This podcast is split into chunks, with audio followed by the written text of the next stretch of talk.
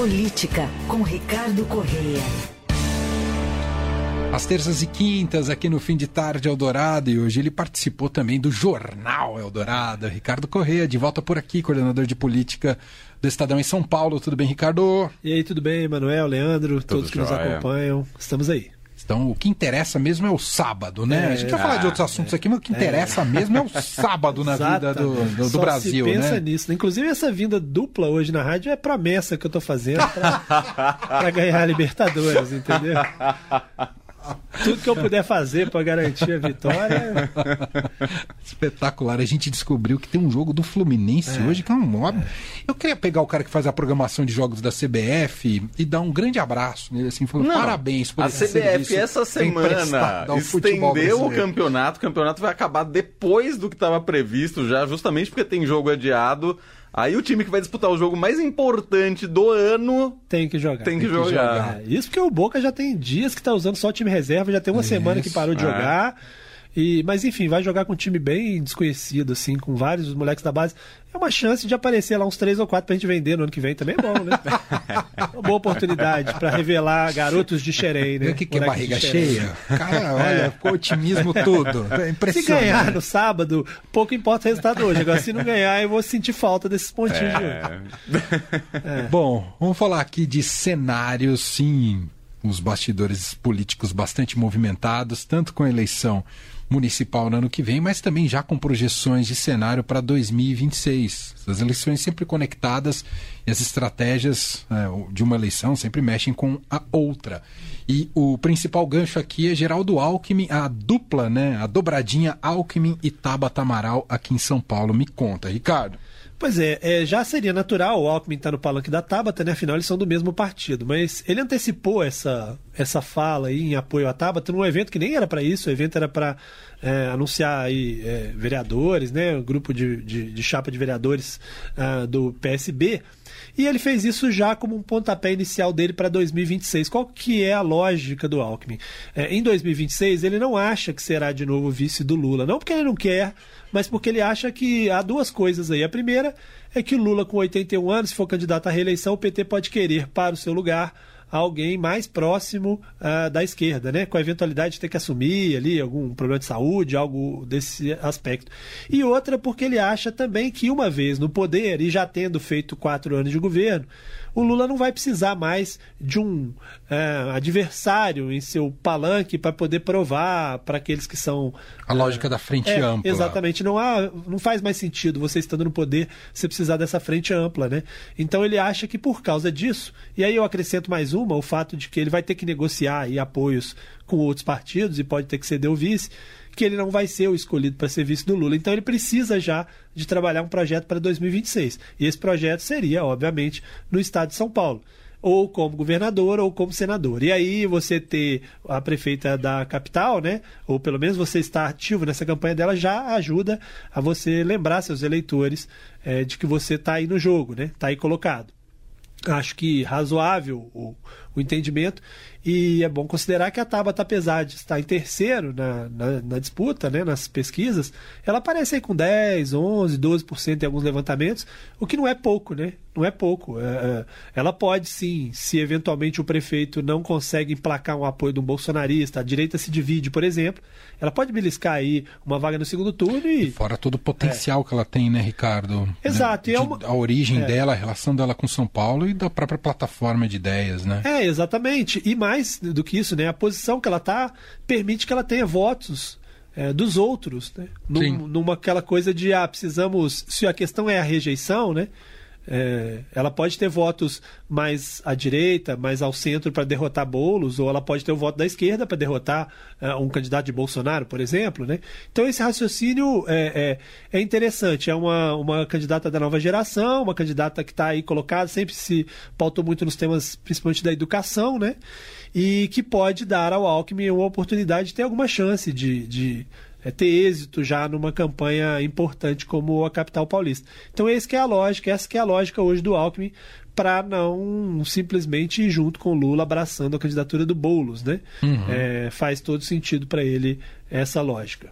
É. Agora, a, além dessa do, do Alckmin estar tá se, é, enfim, olhando para o futuro, ele como candidato, você vê qual. qual ele, ele já está buscando alguma posição? Não. É, como é... cargo seria voltar ao estado de São Paulo, concorrer como governador, alguma coisa assim? É, a, a, a lógica seria ou o Senado ou o governo.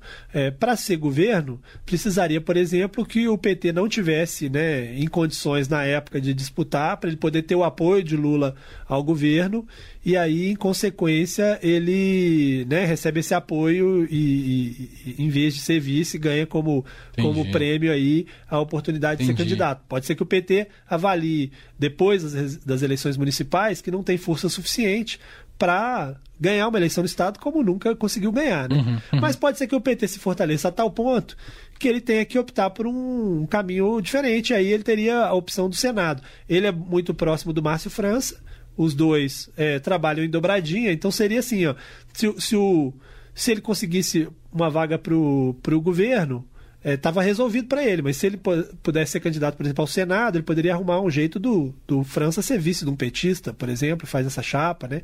Mas isso é uma discussão mais adiante, né? Uhum. O fato é que passa por São Paulo por um desses dois cargos, ele não sendo candidato a vice do Lula lá na frente, aí ele tem que fazer essa construção. Mas para fazer essa construção, ele precisa demonstrar força política, e aí o PSB precisa sair vitorioso nessa eleição, e por isso que a Tabata é importante demais para ele.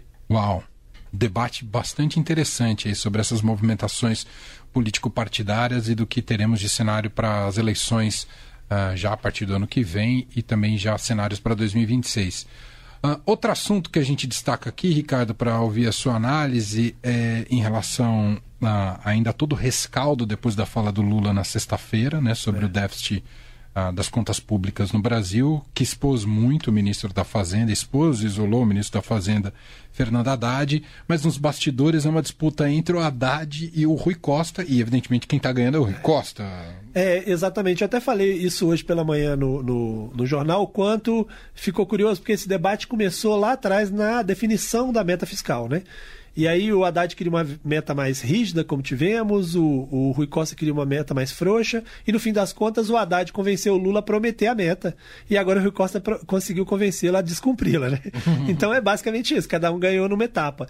E, e, esse é o cenário que também é uma discussão para a eventual sucessão de Lula, né? Eles são dois nomes muito cotados dentro do PT como opções no futuro para o Lula, se não em 2026, porque parece que o Lula realmente tem todo o interesse de ser candidato à reeleição lá na frente em 2030, né?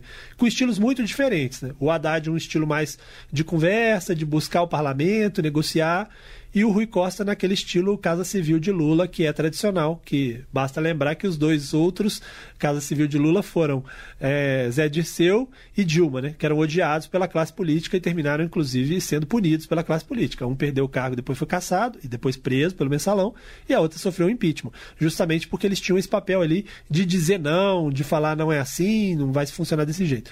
Então é esse choque que acontece nesse momento. O Haddad busca o parlamento para tentar ganhar força, para conseguir recuperar espaço, né, para não perder essa batalha. Conseguiu, inclusive, o apoio do Pacheco ontem, né? Porque também o Pacheco tem, tem interesses ali nesse momento num, num, de, de, se afastar um pouco do Lula. O Lira, em algum momento, sempre foi mais dessa pauta fiscal, então poderia ser um bom aliado é, para o Haddad também, mas uma coisa é você defender corte de gastos é, e rigor fiscal quando você não é governo, o que era o Lira até pouco tempo atrás, uhum. né? durante um período do governo Lula. Outra coisa é você defender corte de gastos quando quem vai gastar é o seu aliado, né? que agora é a situação do Lira, agora ele faz parte do governo, porque os aliados dele estão lá. Né? É, então, precisa ver como é que o Lira vai agir nesse momento. Embora ele tenha uma rusga muito grande com o Rui Costa, né? É, o Rui Costa foi quem negou, barrou o Ministério para o Elmar Nascimento lá atrás, um dos grandes aliados do Lira, cotado inclusive para ser o sucessor do Lira como presidente da Câmara. Então pode ser que por causa disso ele acabe ficando do lado do Haddad também nessa. Mas é o jogo político é, que não é simplesmente governo versus oposição. Muitas vezes é governo versus governo, com oposição somada a um deles para né, enfrentar. A gente teve disputas aí do, do Dino com petistas e agora temos uma disputa entre dois petistas, o Rui Costa, ex-governador da Bahia, e é, Fernando Haddad, é, ex-prefeito de São Paulo. Fato é que o Lula bagunçou o coreto, né, é. Ricardo? Ah, com certeza. E hoje ele novamente falou, né? Ah, deputados que foram lá, ah, ele avisou para os deputados que ele não pretende mexer em nada no orçamento, que ele não vai cortar uma vírgula, segundo palavras dele. Ou, Ou seja, não, pode até. Temos que ter é, déficit zero, ótimo. Se conseguir, beleza. Então arruma a arrecadação aí, porque eu não vou cortar nada. E basicamente resume bem é, qual é a lógica dele, né? Ah, ah. Que é uma lógica também eleitoral, né? Você vai cortar em 2024, no ano eleitoral? Não, ele não vai cortar em 2024, né? É o ano justamente que ele quer é, mostrar serviço, né? Então, a gente vive essa lógica no Brasil, né? De dois em dois anos tem eleição. Ou, ou você está no ano pré-eleitoral, ou você está no ano eleitoral. No ano eleitoral, né? é isso. Pra gente fechar, você acha que às sete da noite o Ricardo Corrêa vai estar tá vendo Fluminense Bahia? É... Não, ele vai estar tá vendo o julgamento no TSE que pode complicar mais o Bolsonaro, certo, Ricardo? É, exatamente. Aliás, é parecidas as situações, né? Porque pro, pro Bolsonaro também não vale nada, né? Teoricamente, porque ele já está inelegível, né? Então vale essa lógica. Mas é uma decisão simbólica para ele, né? Para mostrar que não é só é, por causa de uma reunião com embaixadores, mas com, por outros problemas, que ele não vai poder disputar eleições no futuro. As penas não se somam, então não é 8 mais 8, continua sendo 8, não muda do ponto de vista dele mas muda para o Braga Neto, né? Da mesma forma que vale pro ba... não vale para o Fluminense, mas vale para o Bahia, vale para o Braga Neto. Porque o Braga Neto tem intenções de ser candidato à Prefeitura do Rio e se ele for considerado inelegível, ele ficaria fora da eleição é, de 2024, ficaria até 2030 também. E no caso do Braga Neto, apesar de estar 2 a 1 pela condenação dele e de Bolsonaro, né? Faltam aí é, os outros quatro votos, né? Uhum. É, no caso dele, só um dos dois que votaram pela condenação votou pela inelegibilidade. O corregedor votou apenas por uma multa. Ah. Então pode ser que ele consiga escapar. A tendência, se a gente for olhar aí os votos que os ministros andaram dando, é de que ele pode ficar inelegível com um placar menor, com a diferença de um voto só. É, preciso aguardar para ver se de fato isso vai acontecer a partir das 19 horas. É, Espera-se que termine hoje, né? Esse julgamento, se não terminar hoje, só na semana que vem, né? Perfeito. Bom, Ricardo Correia volta só na semana que vem com a faixa de título de campeão da é... Libertadores. Ah, porque quinta-feira está de folga, vai fazer churrasco daqui até sábado, tô sabendo. e, bom, boa final para você e tamo na torcida junto, viu? É, muito obrigado. Cara. Eu vou, vou dar meu palpite aqui, tá 2 a 1 um, Fluminense com gols de jo John Kennedy e German Cano. Vamos ver se eu vou acertar essa daí. Me né? tira né? esse áudio. Sim, vai Me tira tá esse áudio que na terça-feira, quando ele voltar, a gente vai abrir essa Isso. coluna com esse áudio dele. Se tiver certo, né? e errado também. Né? Errado, a gente gosta das duas situações. Eu não prometo nem que estarei aqui na terça-feira se o Fluminense perder, mas obrigado aí de toda forma pela, pelo apoio. Tamo na torcida. Um abraço, Ricardo. Um abraço. Valeu.